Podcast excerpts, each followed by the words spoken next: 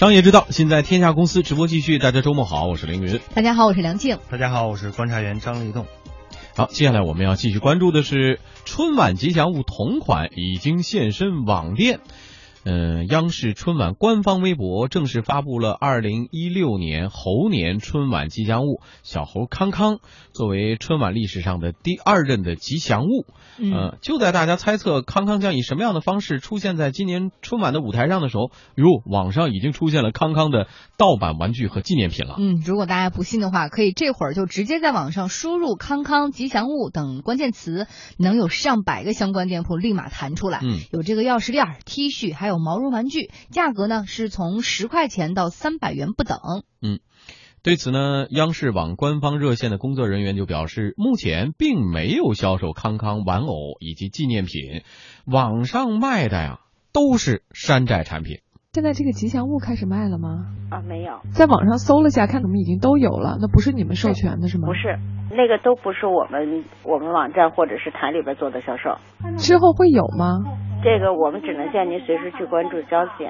嗯，我们继续来关注悦城律师事务所高级合伙人岳深山就表示说，如果康康形象已经申请专利，或者是康康本身就是一个设计成果，那么卖盗版的这些康康周边产品的商家就已经算是侵权了。这一般的话要看说他的形象设计啊，是不是已经是注册了商标，或者说是。呃，申请了相关的外观设计等的这些专利，那如果说是申请和注册了的话，那有可能构成的是侵犯商标或者是呃侵犯专利权的一种行为。那这个的话显然是一种侵权行为。那还有另外一点的话呢，呃，就是说它的这个本身的话是一个设计成果，或者说是一个设计的一个产品。那这个设计的产品的话，如果没有经过授权，完全是依照这个产品来进行生产，包括说宣传，也是利用的这个春晚。的这个点来进行宣传的话呢，也有可能会构成侵权。类似的情况啊，其实也并不是第一次出现了。去年春晚刚一结束，演员同款服装以及晚会吉祥物洋洋的山寨产品已经遍布各大电商平台。嗯，而且春晚一结束，很多演员穿的衣服马上就被搜了哈，比如说贾玲的上衣、瞿颖的皮裤、刘涛的针织衫，还有这个邓紫棋的礼服等等，这个单价最高的都已经卖到上千块了。而之前去年的那个形象洋洋啊，毛绒玩具更是一上架就有人下。下单，呃，有些店主甚至表示说，他们在几个小时内成交量都已经上百了。哎，嗯，还是挺火的。对，绝对火。山东一家服装品类的网店店主就说呢，虽然这些网店在做宣传的时候都会标注春晚同款，还还有啊，据说还有保证。正品对啊，还有以货授权等等字样，但是这些宣传十有八九都是虚假的。我估计不是十有八九的问题，百分之百都是虚假。怎么会那么快呢？同时同款不同质，百分之九十 以上的商品都是山寨货。嗯。哎呀，这个这个情况真的是现在随着网络的发达呀，我发现这个翻版的速度是越来越快，越来越快了。因为它现在这个技术手段能够提供这样的一个条件。我记得有比较有印象深刻，就是刘涛那个上一上那小品节目，网上同时就挂出来了，他他演着呢就啊同款就挂出来了，啊这个速度怎么办呀？这。但是同款呢，我认为啊，它和这种山寨的，就像这次出现那种情况还不太一样。同款更多的它讲的是一个概念，比如说跟那个类似吧，因为它没有讲那是具体的哪一个嗯牌子的呃衣服也好，裤子也好。嗯。但是呢，呃，现在我们看到的网上卖的这些康康，那就是很明确的，就是用了它的康康这个标识了。嗯。当然了，这个标识是不是已经经过法律授权了？比如说，你已经是注册了一个商标，或者说注册的一个设计的一个专利，嗯啊，如果你要是已经是注册设计专利的话，那这些明显就属于侵权和盗版行为了，嗯，所以我觉得现在啊，可能确确实实对于这个呃这种侵权的方式和它技术手段带来的这种便利性和它的难以捕捉性，因为我们知道这种侵权可能来自于四面八方，嗯，很多的呃这个制造商。都可以做这个事情啊，因为他只要把那个标识考下来之后，瞬间可能一天时间就完成了一个生产线的布局了，嗯，马上第二天产品就出来了，嗯，你是监用监管的方式是很难啊一对一的去解决这问题的，所以我想这个通过法律的从源头上来解决。哎，我就也反倒要反过来想一下，比如说我们设计了一个精心设计了一个东西，如果正常的我们想商业开发的手段也。应应该预料到有会有翻版的情况，对吧？那我们在这个推出这个瞬间的时候，是不是就应该正版的？我我正品先去占领市场，为什么不可以呢？所以说，这个也是从另外一个角度来说，我们正品的。推出方是不是在商业上欠考虑啊？嗯，然后你在这个整个的设计过程中，是不是缺乏一个系统性的这个考虑？我觉得这个也是呃，希望相关的被侵权单位去考虑和申请反思。这就是我们联想到之前包括各种啊运动会的时候，都会推出一些吉祥物。其实公布吉祥物的同时，他马上就公布了在哪些地方可以买到我们吉祥物的相关纪念品、衍生产品。这是正规的店，对，正规的。是山寨的，哪些是仿冒的？对对对，你都会很提前告诉大家，然后呢，配合以严厉的知识产权保护的相应的法律。我觉得这样的话，可能对类似的问题才会得到一个比较好的。我觉得立冬说的后半部分是比较严重的。如果说违法成本非常低的话，谁怕你啊？是不是？这也是这个问题之所以到现在还没有解决的，迟迟在讨论，但是从来没有一个根儿上解决的一个原因吧。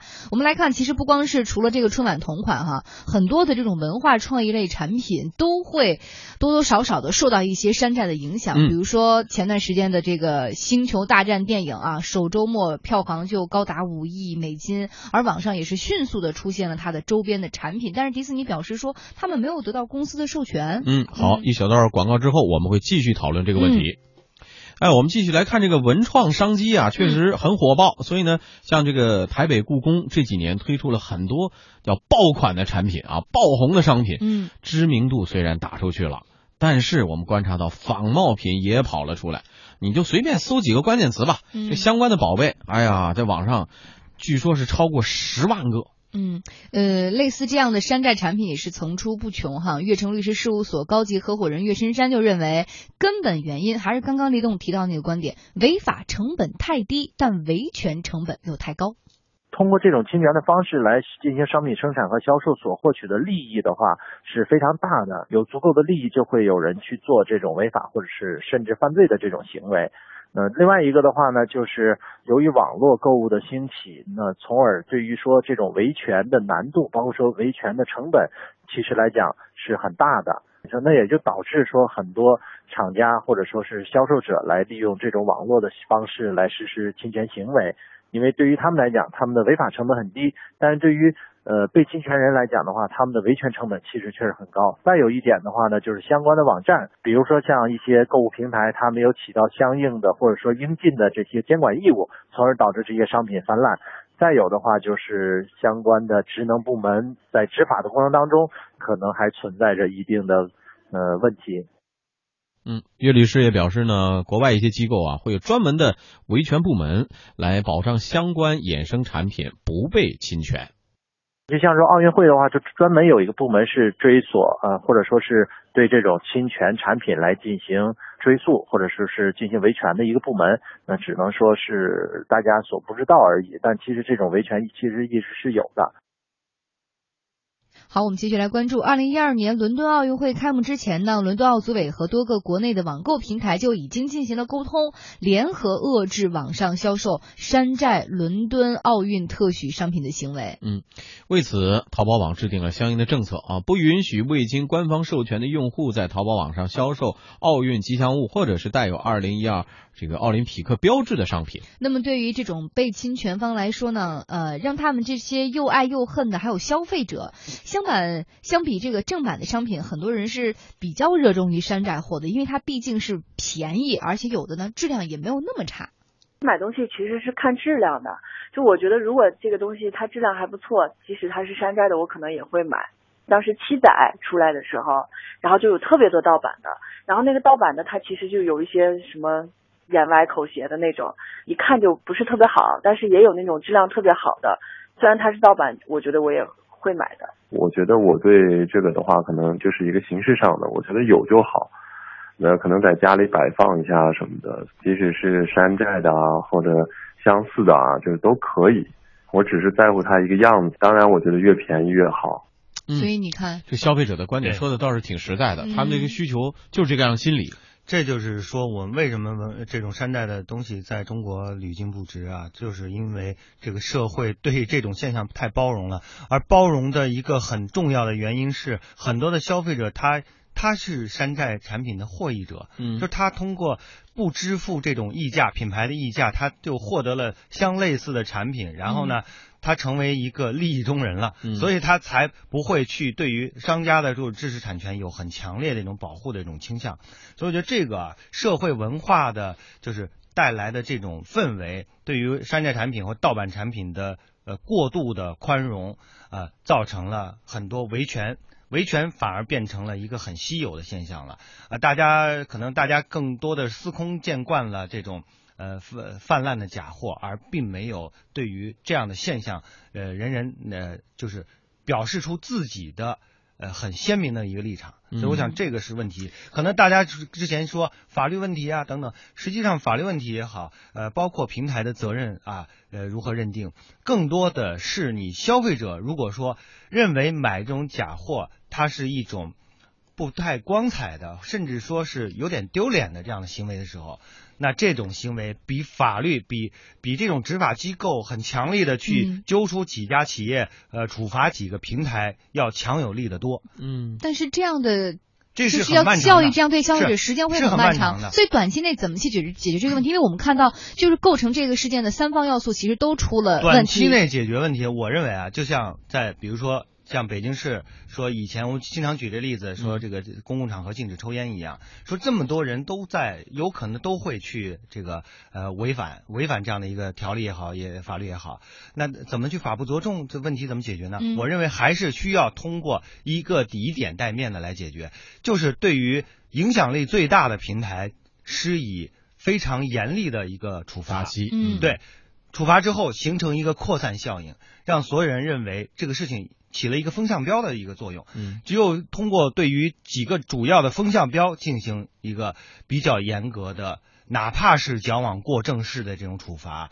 也会对于社会大众造成一个非常大的一个影响。您说的是让相关的监管机构去处罚相关的平台，平台的责任，嗯因为因为你总是要找到一个最具有影响力的。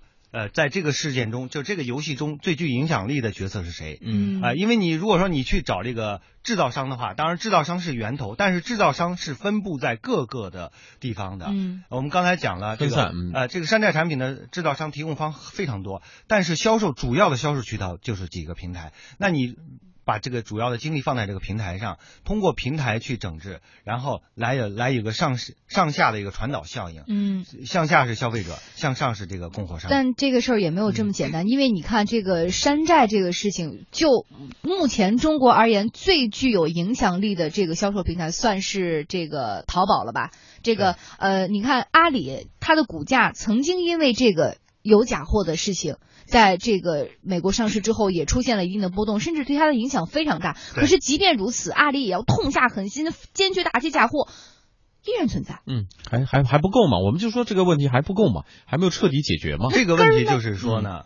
就是我们知道这个问题的根儿太多了，因为几个方面，我们刚才讲了社消费者的社会文化认知，包括这个制造商因为有利可图，执法层面它的执法不严，然后再加上个种种的这个呃这个不法的这个利益链条，因为链条太多了，我们要解决问题的话，可能只能从一个最有最要害的最要害的部门，或者影就是所谓的杠杆率最高、影响面最大的一个角度去。去切入，但是平台虽然说这上面有很多的这种山寨产品，但是它真正发现了这些山寨产品之后，它并没有足够的影响力和处罚权。实际上它是能做到。你看伦敦奥运会，其实我们之前讲到了这个例子，可以啊。伦敦奥运会，它和平台讲好之后，平台第一时间发出了禁令。嗯，因为你实际上这些平台。对于这个平台上的这些商家是有约束力的约束力的。对对对，他如果能够做到，因为现在问问问题在哪儿呢？就是因为平台在这样的销售中，它也是有利可图的。对，所以你既然是有利可图的，如果说你把这个有利可图这一点给它管住了，可能这些后面的问题就会能够得到一个很大的一个。前期很多的平台都是因为这些产品获得了早期创业的第一桶金，而现在如果让他们慢慢慢慢去清理，其实也是自断胳膊自断就是让利益中人去自我革命是非常难的，所以这里面就是存在一个我们只能从一个点来切入。现在最大的一个切入点就是从流通环节来看，嗯，这渠道环节来扼把这些啊山寨行为就扼杀掉。所以关键是后来我也在想啊，我们一直国家就是说提倡创新，对吧？呃，鼓励创新。如果我们没有一个正常的一个环境，保护创新者得到他的应有的利益的情况之下，谁再去做创新呢？是每个人看起来我们都从这个山寨当中或者盗版当中获益，短期是获得了，短期利益是获得了，但是长期来看，如果我们真的是变成了一个。